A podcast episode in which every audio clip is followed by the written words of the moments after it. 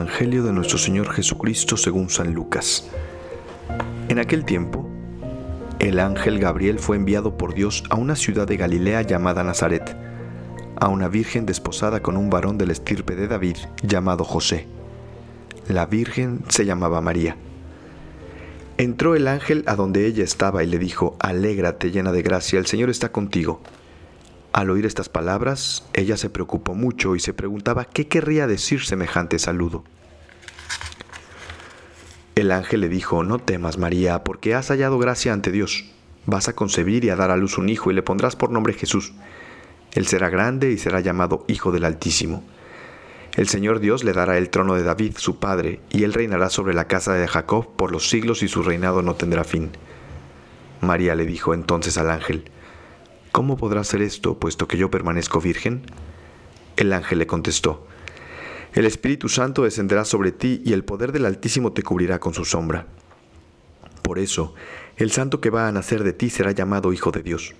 Ahí tienes a tu pariente Isabel, que a pesar de su vejez ha concebido un hijo y ya va en el sexto mes la que llamaban estéril, porque no hay nada imposible para Dios.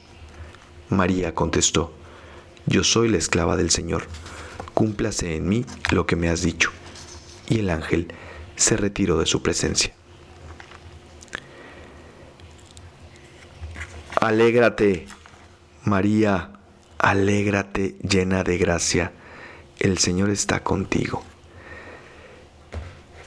Qué maravilla el que mm, la historia de la salvación bueno, más bien, el culmen de la historia de la salvación, el clímax, el momento más importante de la historia de la salvación, empieza con este verbo, alégrate. Aparte, en imperativo, alégrate. Alégrate llena de gracia, que el Señor está contigo. Es el anuncio del ángel Gabriel a la Santísima Virgen María, que empieza a decirle, alégrate. Y es precisamente lo que estamos a punto de vivir en estos días de Navidad, la alegría. La alegría de tener a Dios entre nosotros. La alegría de que ese Dios es para todos. Vino para todos. La alegría de que viene a curar nuestras heridas la alegría de que viene a darle sentido a nuestra existencia, pero sobre todo la alegría de que el Hijo de Dios viene a darnos una esperanza, a decirnos que no todo termina aquí, a decirnos que la tristeza tiene remedio, que el pecado no nos determina, que el mal tiene un vencedor. Y de que el amor es para siempre si nosotros queremos. Qué maravilla.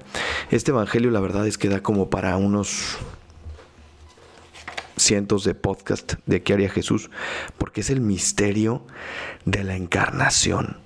Es el, el momento en el cual Dios quiere poner su morada entre nosotros, quiere poner su casa entre nosotros. Qué maravilla ese misterio tan grande ¿Y qué debe ser el hombre? Dice un autor español. ¿Qué tan grande debe ser el hombre? ¿Qué tan hermoso, qué tan maravilloso debe ser el hombre que Dios quiso hacerse hombre? No se quiso hacer un no vino en plan un marciano, no, no nos mandó un mensaje, no fue un extraterrestre, em, no fue un fenómeno natural que habló Dios quiso hacerse hombre, quiso hacerse humano, quiso hacerse persona humana. Y mm, es extraordinario esto porque, porque nos, nos hace ver lo maravillosos que somos, de verdad.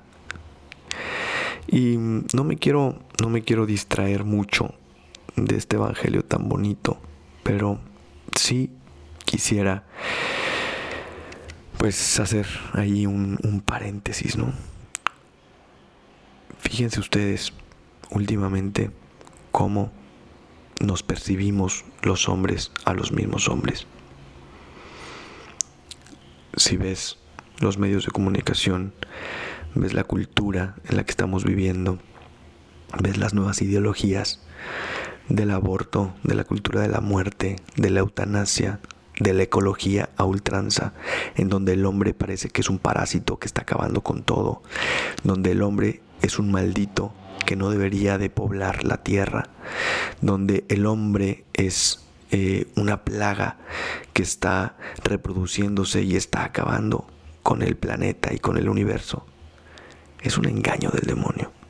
Es un engaño del demonio porque el demonio sigue enojado por este momento de la encarnación, en donde no le pudo ganar a Dios y no le pudo ganar a María, a la Virgen Santísima que aplasta su cabeza. Por eso ahora el demonio nos está una vez más, como siempre, tratando de engañar, como lo hizo con Adán y Eva, y como lo ha hecho con tantos cientos, miles de millones de hombres, a través del engaño, a través de la división, haciéndonos ver que somos lo peor que los hombres somos lo peor. Entonces, no tienen que nacer hombres. A los viejitos hay que ya mejor darles una inyección para que se mueran. Hay que controlar a la población. No tiene que haber un crecimiento demográfico. Somos una plaga. Hay que preferir las plantas y los animales porque los hombres son un peligro para el universo. Qué triste, ¿no? Qué triste. Cuando el mensaje del Evangelio es todo lo contrario porque es el mensaje de un Dios que se quiso hacer hombre y ese hombre es enorme, es maravilloso, es hermoso.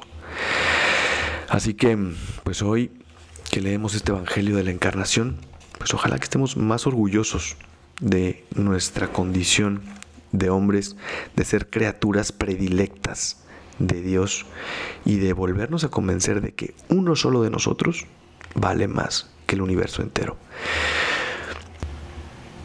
Bien, pues cierro el paréntesis, que ya se hizo muy largo, y aprovecho para quizá invitarles a que contemplen este pasaje del Evangelio, que creo que no se puede quedar solamente en un podcast de unos minutos, no se puede quedar solamente en una lectura, no se puede quedar solamente en un acontecimiento, sino que es algo que deberíamos de verdad contemplar, meditar, profundizar con el corazón, con el alma eh, en estos días.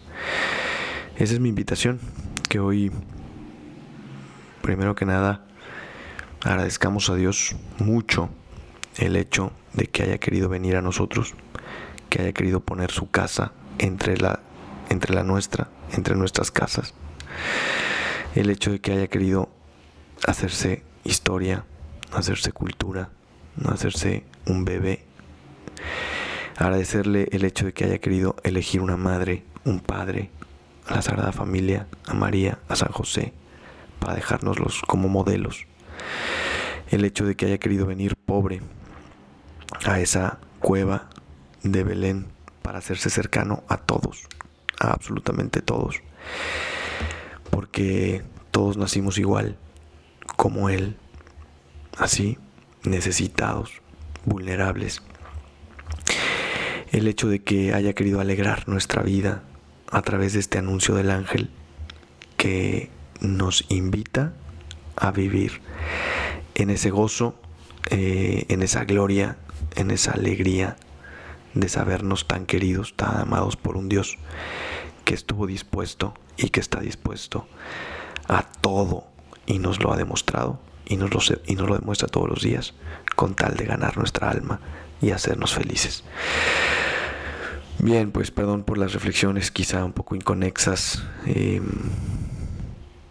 disparatadas en este tiempo de Navidad. Espero que les puedan servir un poco y, sobre todo de verdad les invito a que mediten este Evangelio, lo contemplen, lo reflexionen, lo lean muchas veces hasta que cale lo más profundo del corazón y podamos vivir así una Navidad verdaderamente cristiana. Bueno, pues que Dios les bendiga. Eh, no, no compartan este podcast en el que estuve muy, eh, muy disperso quizá, pero así lo vamos a dejar.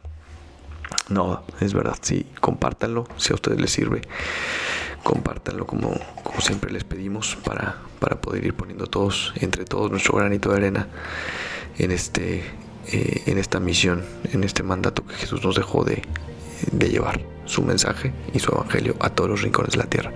Yo soy el Padre Gabriel María Bascal, me da muchísimo gusto estar con ustedes cada cierto tiempo. Me pueden seguir en mis redes sociales, sobre todo en Twitter como Pega Bascal, en Instagram como Padre Bascal. Que Dios les bendiga y feliz Navidad.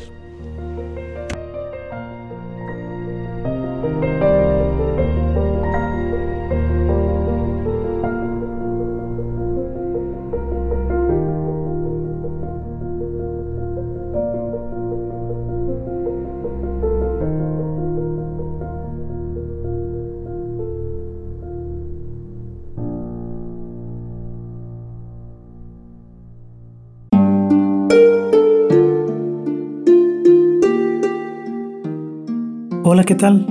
Perdón por la interrupción, pero quiero invitarte a escuchar el nuevo podcast de Juan Diego Network que se llama Oraciones de la Noche. Ahí te voy a acompañar antes de dormir, así que no tienes excusa para no escucharlo. ¿Y qué vamos a hacer? Pues yo te voy a ir guiando para que te relajes, te prepares para dormir y haremos una oración juntos. ¿Qué te parece? ¿Nos vemos pronto entonces? Escúchalo en tu plataforma favorita. Solo sigue el link en los show notes de este episodio. Oraciones de la noche. No lo olvides, ¿eh? Nos vemos pronto.